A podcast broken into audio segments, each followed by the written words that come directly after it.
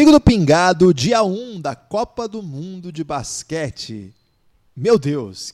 E começou daquele jeito, com buzzer beater, com viradas. Na verdade, uma grande virada, outra virada que foi virada. Favoritos vencendo, outros favoritos decepcionando. E aí, Lucas? Primeiro dia de Copa do Mundo, gostou? Olá, Guilherme. Olá, amigo do Pingado. O dia que a Terra parou, né, Guilherme? Foi uma experiência maravilhosa acordar na madrugada e viver, sentir o cheirinho do basquete, né? Voltando a dominar nossas mentes, nossos olhares, nossos pensamentos. E agora com bola rolando, com bola quicando, com competição de alto nível e aquele lembrete, né? Não tem nada parecido com basquete, meu amigo. Não, concordo contigo, não tem nada parecido com basquete. E quem acordou já cedo, às quatro e meia da manhã, o primeiro jogo foi às quatro e meia da manhã, e aí os jogos são tudo de uma vez. Não dá tempo para descansar, não. É quatro jogos seguidos, aí você para. E aí para uma horinha e já vem mais quatro jogos.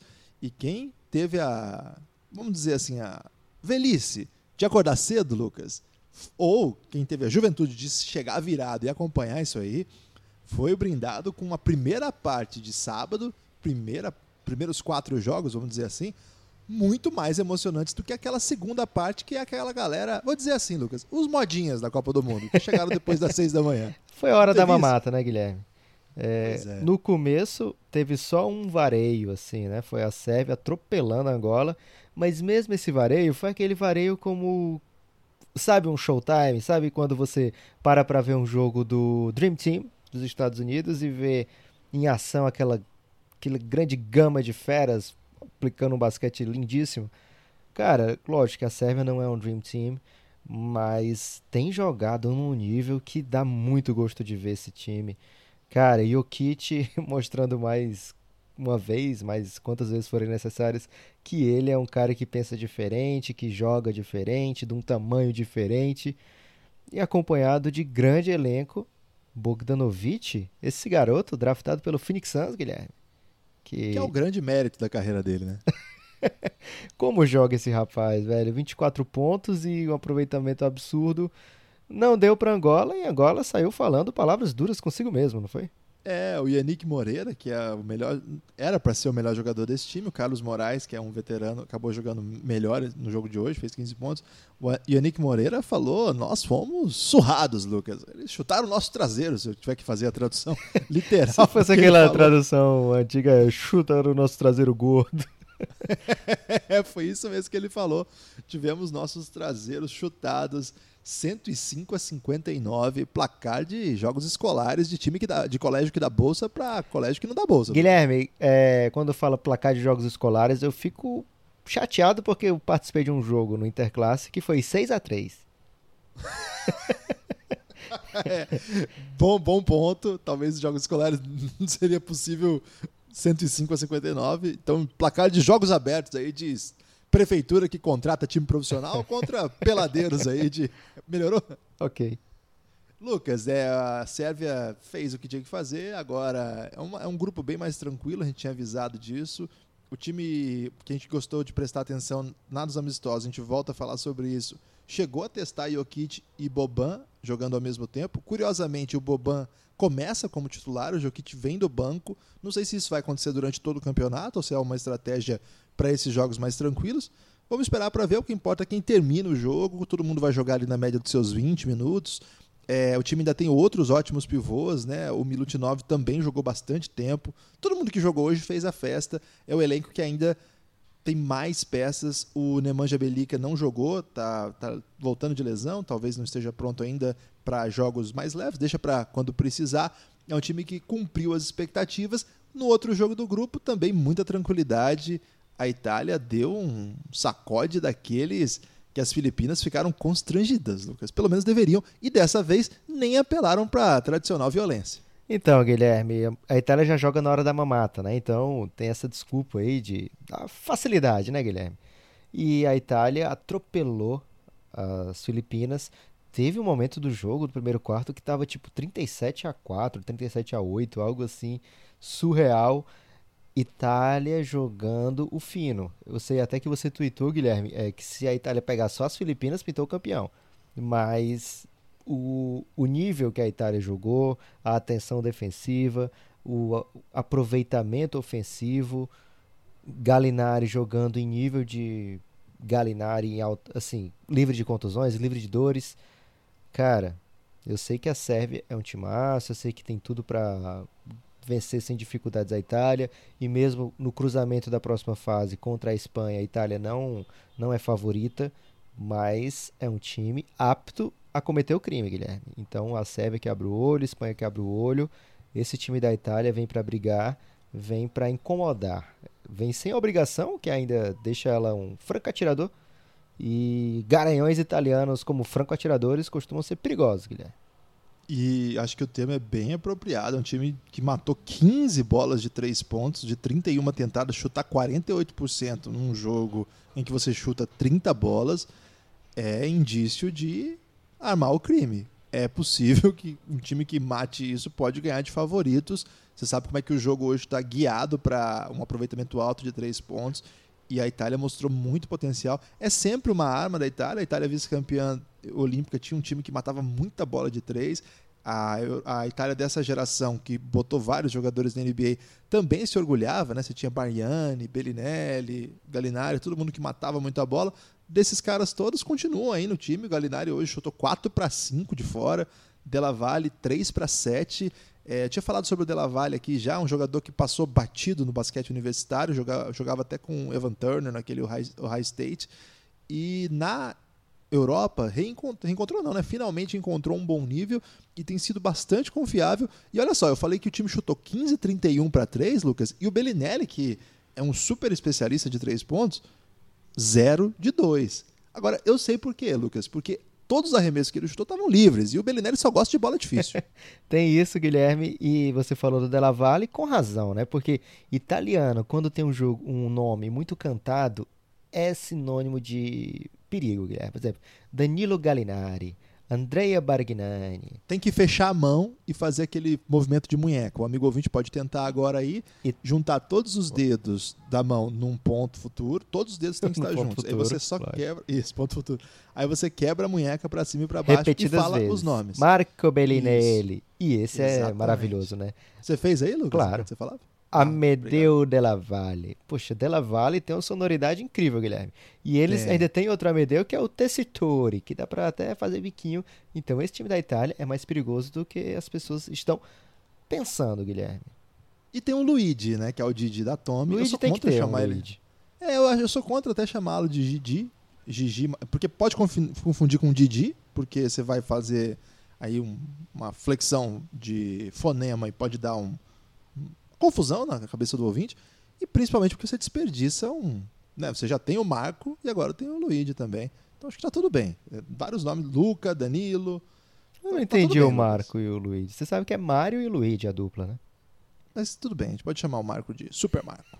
ok. Em homenagem. Ele, tem, ele, já se vestiu de Super Mario, né? Então ele tem essa tradição. Ok. É... Mesmo, Lucas. Eu tô tentando.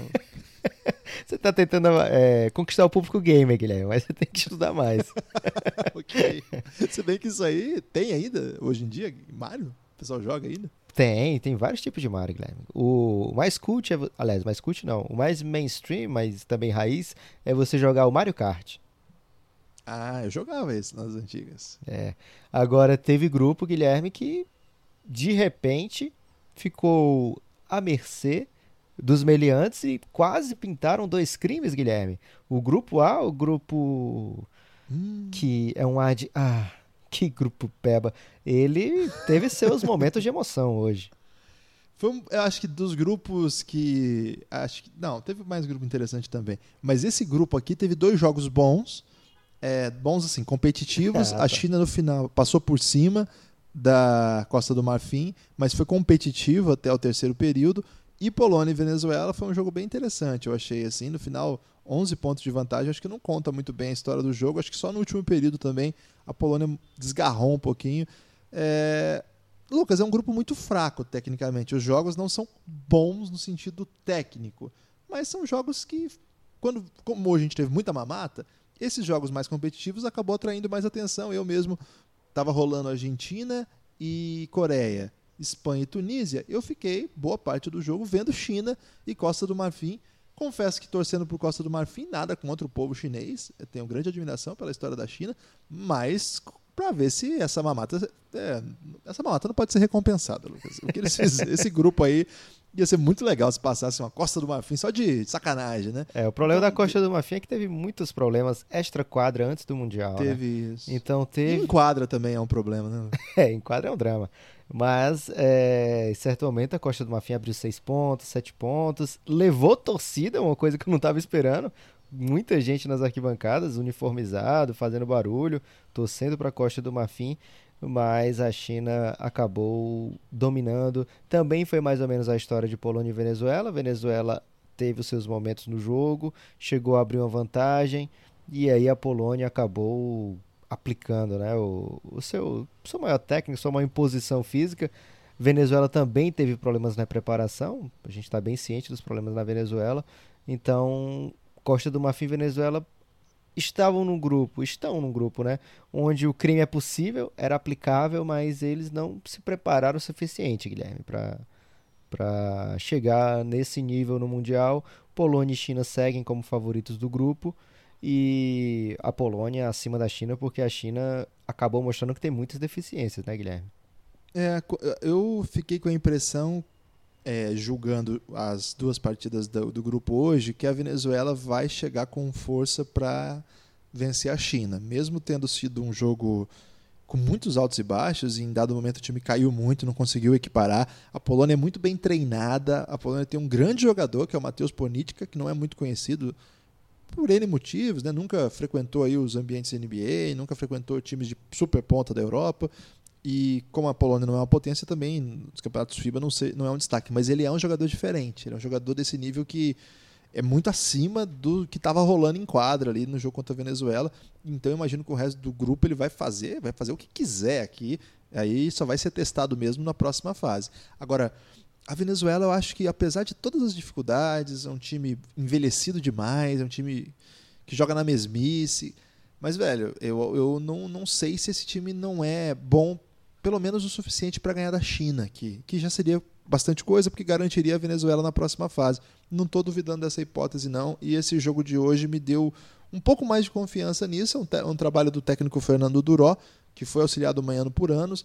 É um time que joga um basquete um pouco antigo, assim, daquele batreiro, com jogadores que concentram, concentram muito a bola, né? Começam e terminam o ataque. Não é um jogo bonito de ver, não. É um jogo bem previsível. Mas a China é muito fraca, muito fraca. Ela terminou o primeiro período, Palavras o primeiro tempo hoje. Acho que merecidas, né? A China terminou o primeiro tempo chutando 14% de 3. Eu não vi que você tem aí o final do jogo. Quanto ficou?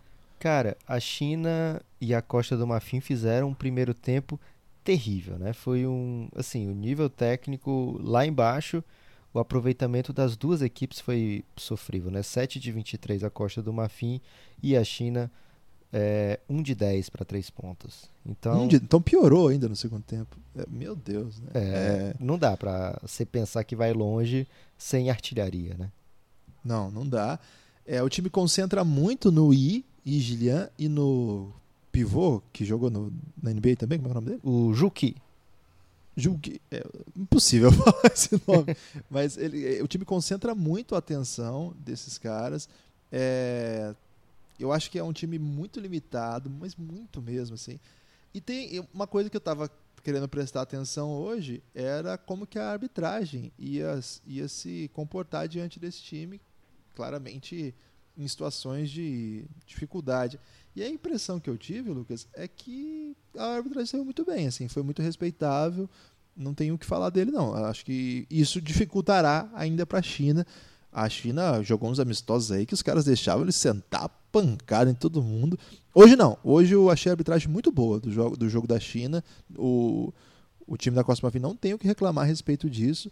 Então, sendo condições minimamente iguais da arbitragem, Acho que o ginásio é um pouco é, grande demais, então a, a, torcida fica realmente muito longe.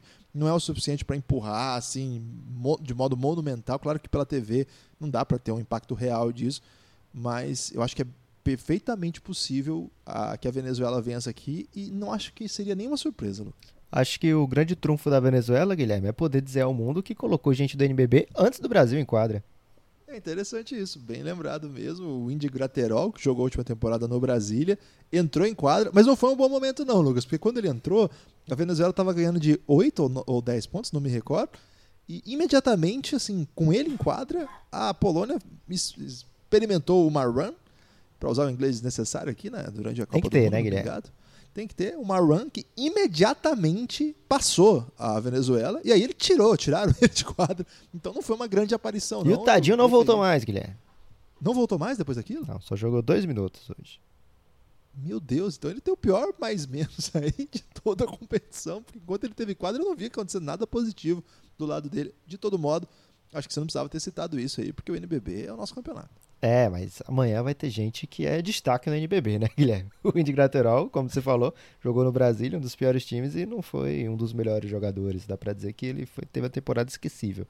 É, outro grupo teve jogo muito mais calmo, né? Temos aqui duas opções, Guilherme. Grupo da Espanha, grupo da Argentina. Você quer começar por qual? Vamos deixar o da Espanha pro fim, porque é, é bom deixar o melhor pro final. Ok. Então, logo cedo, o grande jogo esperado por todos parecia ser Rússia e Nigéria e não decepcionou, né, Guilherme? Um grande jogo, botou bem à frente dois estilos diferentes de basquete. A Rússia bem mais técnica que a Nigéria, a Nigéria em posição física os dois times conseguiram impor seu ritmo em momentos diferentes da partida. A Rússia começa bem melhor, parece que vai abrir. Depois a Nigéria faz, teve seus momentos de adaptação. É, o técnico, que eu acho que é nigeriano, aquele técnico, é, ele consegue dentro do jogo mudar o seu estilo, né? Coloca a mais a bola na mão do Kog, deixa o, o Alfaru Camino como 5, né? O time tem alguns pivôs, mas ele tem um bom momento com o Aminu na posição 5. É, deixa o time no small ball, coloca uns shooters ali que pareciam que é, a Nigéria nem tinha shooters em bom momento do jogo. E de repente a Nigéria consegue uma virada, abre, fica parecendo que vai vencer e tudo desanda, né, Guilherme? Um, eu, eu, gostei muito desse jogo. Eu achei que foi um jogo que valeu muito a pena acompanhar. Tava com muita saudade de ver basquete FIBA desse nível. Eu acho que esse foi o melhor jogo, Guilherme. É, eu também acho. Melhor jogo, né? Melhor jogadores dos dois lados impondo dificuldade também entregando. Achei que a Nigéria jogou bem é, dentro da sua realidade. Você sabe que eu não era super empolgado com esse time, embora respeitasse muito os atributos que eles trouxeram. É, não sei porque que o Michael Eric não jogou, era um cara que eu estava curioso para ver em quadra. É, é, um pivô muito forte, tem boa temporada na Europa. Ele está no elenco, mas ele não jogou nenhum minuto. O time que foi à quadra é, começou o jogo com o Benuso, que ele, acho que ele passou por, por, Não chegou a ser se ele jogou minuto relevante na NBA, mas ele passou pelo universo NBA, G-League ali. E achei que ele concentrou demais as ações, o time não andava. Quando Andrew Wick Iriogubu. É impossível falar esse nome, desculpa. Cê, eu já lhe dei a dica, né, Guilherme? Você fala muito devagar, as pessoas percebem o erro. Tem que falar Ikirobugu. Aí pronto, ninguém. O Ikiribugu, é, quando ele assume o protagonismo, acho que o time vai muito melhor. Acho que o Okogi tem um pouco de viver e morrer com o Okogi, porque ele é o principal jogador do time no jogo. Acho que ele é o cara que mais cria oportunidades. Defende muito bem também. Gostei muito da atuação defensiva dele, cobertura, dobra. É um time muito atlético, né? A Rússia ficava apavorada, cara. A Rússia, quando tinha que enfrentar o, a Nigéria eh, num contra um, alguma situação assim, eles ficavam absolutamente perdidos. Então, no terceiro período, quando a Nigéria consegue eh, enca encaixar a defesa, a Rússia desaparece. E eu acho que tem muito a ver com o Okog, claro que tem muito a ver com o Aminu. Então, é, acho que o, Shimezi Meto, é, que também é um jovem ligado ao NBA, ao San Antonio Spurs, é um cara que teve bons momentos, acho que faltou um pouquinho, é, acho que ele estava um pouco ansioso, ou escapando um pouco o protagonismo, não foi um cara que chamou atenção assim, mas ele teve bons momentos no jogo, acho que no momento decisivo até fez uma bola de média distância bem importante. Então, esses caras tinham muita condição atlética, né? Então, o time da Rússia, ele sobreviveu muito nas combinações, jogadas tramadas, movimentos de corta-luz, aquelas leituras que você consegue criar desequilíbrio a partir da movimentação. É um time que sabe jogar muito bem, é o que a gente sempre chamou atenção aqui. É um time sem estrelas, depois do que o, o não pôde jogar por conta de uma lesão no tornozelo. E aí o time acabou ficando com vários coadjuvantes. Se você vai pegar a minutagem desses caras aqui, boa parte deles não é protagonista dos times em que jogam, jogam só em potência. Mas todo mundo joga minutos pequenos, todo mundo joga 10, 15, 20, mas todo mundo sabe jogar. E hoje eles venceram meio que nisso, né? Sabendo jogar o jogo, matando as bolas decisivas. É aquilo que a gente comentou bastante, Lucas. Não é um time para encantar, não é um time que vai fazer campanha de alto nível, mas ganhar desse time você tem que jogar bem, você tem que ser muito bom. A Nigéria chega com um hype impressionante. Era um time para passar de fase, cotado inclusive para ficar entre os oito, e já decepciona, Lucas. Eu acho que é uma decepção. Por quê? Porque agora, se eles não vencerem a Argentina, eles estão fora da Copa do Mundo. É isso, Guilherme. Vamos falar da Argentina agora e de como fica esse momento do grupo. Mas antes disso, eu vou pedir para você, ouvinte, ir lá em cafébelgrado.com.br, conhecer o nosso plano de apoio. A gente vai tentar fazer uma cobertura super especial aqui na Copa do Mundo. E essa Copa do Mundo a gente vai fazer de maneira toda aberta, né, Guilherme? Não vai ter nenhum episódio toda. fechado, vai ser tudo à disposição, porque a gente acredita sim que a Copa do Mundo é uma época que muita gente conhece o basquete, se encanta.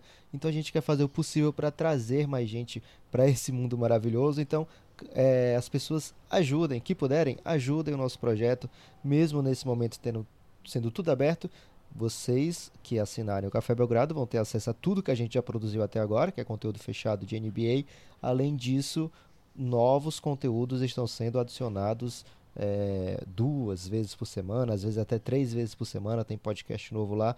Então, cafébelgrado.com.br dá essa moral pra gente. Você tem alguma coisa a falar sobre isso, Guilherme? É, só uma coisa, que os apoiadores Insider, que são dos Giannis, eles são maravilhosos. Foi lindo hoje. Todo mundo quatro e meia da manhã online. Eu, eu fiquei, é, assim, sem demagogia, emocionado. Assim. Eu fiquei me sentindo super é, acompanhado nessa jornada, sabe? Eu queria mandar um abraço para todo mundo do Giannis. Vocês são parte fundamental do que a gente faz. Claro que todos os apoiadores são, mas tê-los vocês ali conosco todos os dias e nessa competição especialmente que a gente fica torcendo junto, brincando, comentando, né? Ter alguém para Apostando e torcendo pelas apostas. Muita gente brilhou, Guilherme. Também. Muita gente entrou lá na KTO para apostar. Então, valeu por tudo mesmo. Foi muito comovente. E a Argentina, Lucas? A Argentina jogou na hora da mamata, então era esperado que eles conseguissem aí essa distância. Abriram a vantagem logo no primeiro quarto, que tirou a Coreia do Sul do jogo. A Argentina venceu 95 a 69, Guilherme. Olha o aproveitamento de três pontos. 17 de 31. Você já estava impressionado com o aproveitamento lá da Itália. Olha esse da Argentina. Lógico que o, a, o adversário não é um super defensor, mas você ter caixa para meter 17 de 31, você fica apto a cometer crimes. E aí, esse mundial é sobre crimes, Guilherme. Infelizmente tenho que falar isso aqui. É, é um Mind Hunter. é, eu fiquei curioso porque o eu sempre chamei o Laprovítola de Laprovítola e os narradores e comentários estavam chamando de Laprovitola, Guilherme. E eu tenho que dizer, confessar o seguinte, é muito mais bonito falar Laprovitola. Mas tem acento, então é Laprovítola mesmo. Infelizmente, é, ele já jogou no Brasil e a gente sabe como é que fala o nome dele. E a mãe dele segue o Café Belgrado no Twitter. A gente não pode fingir que a gente aprendeu errado e ficar chamando agora Laprovitola? Não, porque a gente já faz isso com vários nomes já. Ok. É, então a Argentina mostrou o que se esperava de um favorito, mostrou a dominância que se, se, impôs contra a Coreia do Sul. Não teve momentos no jogo onde a gente pensou: caramba, esse time aqui é, tá. Como é que eu posso falar? Ele tá sofrendo com tal tipo de, de dificuldade, né? Ele não encaixa contra tal tipo de ataque adversário. Mas a Coreia do Sul não é parâmetro, né?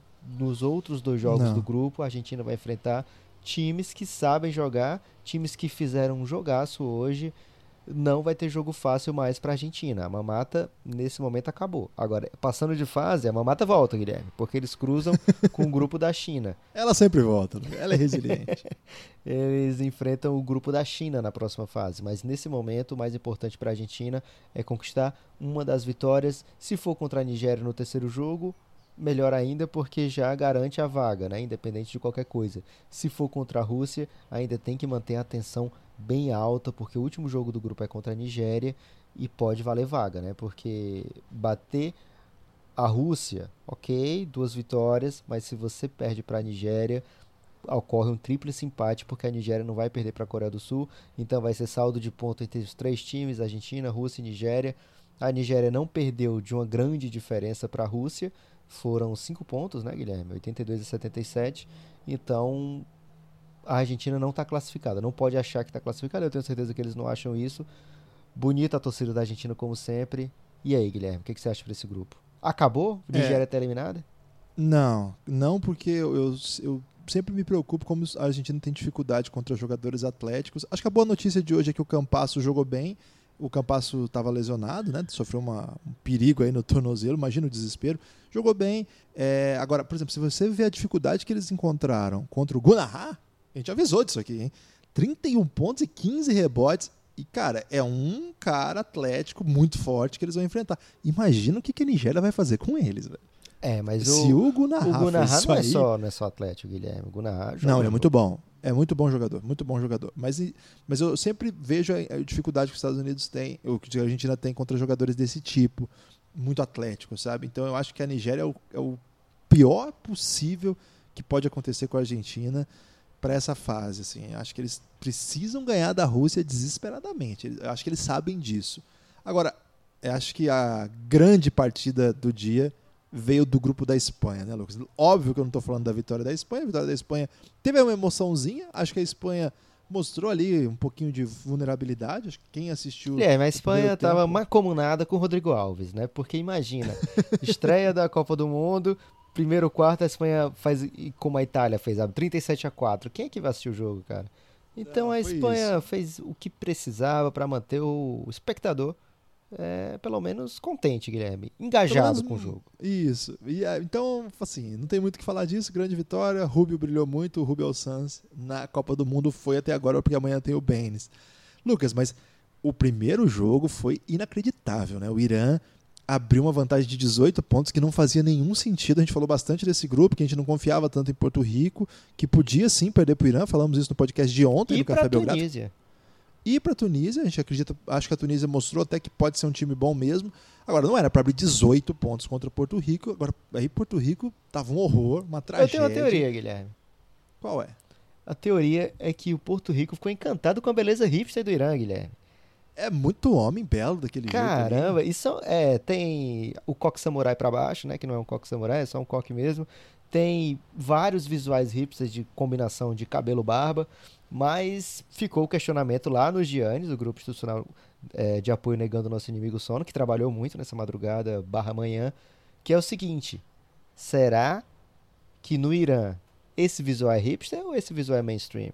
E eu acho que isso que pegou o Porto Rico. Normalmente, normalmente tem um hipster no time, Guilherme, aí não chama tanta atenção. Agora você olha pro, pro time adversário, só tem hipster. E, tinha, assim, o, e o Haddad. E o Haddad, né? que tem 8 metros, o, cara. O Haddad não é hipster, ele, é um, ele tem aquela, aquele estilo de capanga de vilão do filme, sabe? ele ele concorre com o Boban no próximo filme aí do John Wick? Pode ser, cara, é uma ótima oportunidade. Porque ele é grandão, tem uma cara meio de mal, que não fala muito, matando bola de três, cara. Uma, uma ele matou, deu um tabelão. E a outra no clutch ainda. É, eu tô contando tudo isso, mas assim, aí teve a reviravolta, Porto Rico foi buscar, o Davi Huertas mata duas bolas faltando 30 segundos, uma para empatar o jogo. Imagina, tava 18 atrás, foi remontando. E essa foi a autêntica remontada, né, Lucas? Não foi virada, né? É remontada. Davi Huertas jogando uma pressão terrível pro Marcelinho aí para ser o melhor Huertas do campeonato. é verdade. E quando tava faltando é, a três pontos de distância, ele acerta uma bola de três empatando, acerta uma outra de três abrindo três pontos, vem o Haddad, herói ferido, mata uma bola de três. Faltando 4 segundos, é, quase tem uma no confusão, do cronômetro. E... Tem uma confusão que a gente não entendeu bem até agora. É, porque o Haddad empata, faltando 4 segundos, e, e do meio da rua. E o Porto Rico vai desesperado pro ataque, erra, prorrogação, né? Só que não. É, veio o VAR e o VAR falou o seguinte: tem mais 4 segundos para jogar. E aí eu entendi uma coisa, o Guilherme entendeu outra, a gente espera que um dos dois esteja certo, né? Eu entendi que o, a, o juiz parou para ver se a bola foi de três e se ele não tinha pisado ou na linha ou o pisado na linha é, de, da linha dos três ou da linha de fora, porque realmente foi do cantinho da quadra ali, meio esquisito e tal. O Guilherme achou que ele parou para ver se o técnico de Porto Rico tinha pedido tempo antes de, da bola voltar a jogo. Mas foi por um desses dois motivos. O pessoal do Irã reclamou muito que ia ter ainda esses 4 segundos, e nesses 4 segundos, Porto Rico, através de Mujica, né, Guilherme? Aí, é. pleno 2019, Mujica brilhando e dando a vitória para Porto Rico. Voltou vá em ação, arrumaram ali talvez para compensar mais alguns décimos para o Irã, e ainda teve bola de três do Haddad que não caiu, né? Do meio da rua. Não caiu, do meio da quadra. Não sei nem se foi um buzzer beater. Acho que foi, né? Porque dali, acho que dá para chamar de buzzer beater mesmo sem ter sido um autêntico, porque ainda teve uma última tentativa. De todo modo, foi o grande jogo da primeira rodada. Do o mais dia, emocionante, né? foi rodada assim. ainda. Foi, é o mais emocionante. A melhor história, vamos falar assim. É, o Herta sai aí com melhor, o melhor o cestinha do primeiro dia de competição, 32 pontos, 5 para 7 de 3 Impressionante, né? Porto Rico fazendo das suas aí. O pessoal lá do. Eu sigo muito porto-riquenho, Lucas, no Twitter. E eles estavam aí dizendo que o Etas foi buscar o espírito de Ailson e Arroio hoje para fazer o que ele Eles fez. deviam estar muito mal-humorados durante o jogo, hein? É, demais. É um jogo bem ruim de Porto Rico, mas uma vitória daquelas que mantém a equipe viva na competição. Mas eu não acho que é tranquilo imaginar que eles já estão na próxima fase eu, se esse time teve dificuldade com o Irã, eu acho a Tunísia melhor do que o Irã. A ideia minha é que Porto Rico é a segunda potência do grupo. Segunda potência, eu acho que é um termo errado. É um tem uma potência só o grupo. É o melhor dos piores. é o melhor dos piores, é o melhor do resto. Mas não está tranquilo, não. Eu acho que hoje a gente viu algumas coisas da Tunísia que podem inspirar drama, Lucas. Caramba, gostei. Guilherme, falta então apenas a gente imaginar o momento KTO que amanhã tem Brasil, Guilherme. Vai ser esse que você vai apostar? Porque lá no, no podcast você ia apontar para algumas possibilidades. Não, não, não, não falo em apostar e nem dou dica de aposta aqui, Guilherme. Eu falo apenas os jogos. Não, o melhor jogo, vamos é, dizer. A assim. gente alertou para hoje Rússia e Nigéria. Brilhamos, né? Porque não só o, o azarão do jogo ganhou, como realmente foi o melhor jogo tecnicamente para a pessoa assistir.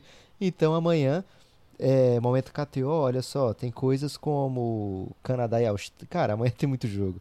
Canadá e Austrália, Nova Zelândia, Brasil, Turquia e Japão. Isso aí, ok, né? É, mas aí, Grécia e Montenegro, França e Alemanha e Tchequia. Aliás, República Tcheca, Guilherme, porque os caras estão botando na camisa República Tcheca. Quem me falou isso foi o Matheus, lá do estado de Minas. Ah. Brother seu, né, Lucas? Sim, é, claro. Já foi seu parceiro de viagem aí. E ele me Roommate. mandou a foto do Satoransky. Exatamente. Ele me mandou a foto do Satoransky com a camisa escrito República Tcheca, o time vai jogar amanhã. E aí, fiz uma pesquisa lá, o Rodrigo falou sobre isso na transmissão também. Tá liberado falar República Tcheca, mas a gente vai manter o Tcheca, Lucas, por motivos de economia de tempo. É verdade. Isso. Mesmo a gente gastando toda vez o tempo para contar essa história, ainda vale muito a pena, Guilherme. No longo prazo a gente vai ter essa vitória. Então, é, eu acho que o jogo, Guilherme, que dá para chamar de momento KTO, é França e Alemanha. França e Alemanha às nove e meia. Provavelmente ninguém vai assistir com tranquilidade, porque ao mesmo tempo tem Estados Unidos e República Tcheca, Grécia e Montenegro. Mas mesmo assim, cara, se tiver oportunidade, vê aí França e Alemanha. O handicap tá França menos 9. Fiquem de olho aí que isso parece mamata, Guilherme. O, a França está pagando 1 para 29 e a Alemanha 3,35. 1 para 29 né? não. 1,29, desculpa. E é, é um, um real e 29 para cada real apostado, né? Não, é 29 centavos para cada real apostado. A Alemanha 3,35 é bem mais, né, Lucas? Então o pessoal não está confiando na Alemanha, não. Vai ser um jogão, Guilherme, mas eu acho que a França ganha. Você acha? Eu acho que sim. Você tem. E se você fosse cadastrar na KTO, use o cupom Belgrado20 e mande a mensagem para KTO que usou o cupom Belgrado20. Assim você ganha free bets. Qualquer dúvida você pergunta lá no Instagram da KTO. Ô Lucas, eu tenho um destaque final antes do seu e é simples. Se você está ouvindo esse podcast, ajude a divulgar o projeto Pingado na Copa do Mundo. O Pingado, o Café Belgrado, as organizações Café Belgrado formam o podcast da Copa do Mundo. Já ouvi isso aí. A então, casa da Copa do Mundo, Guilherme.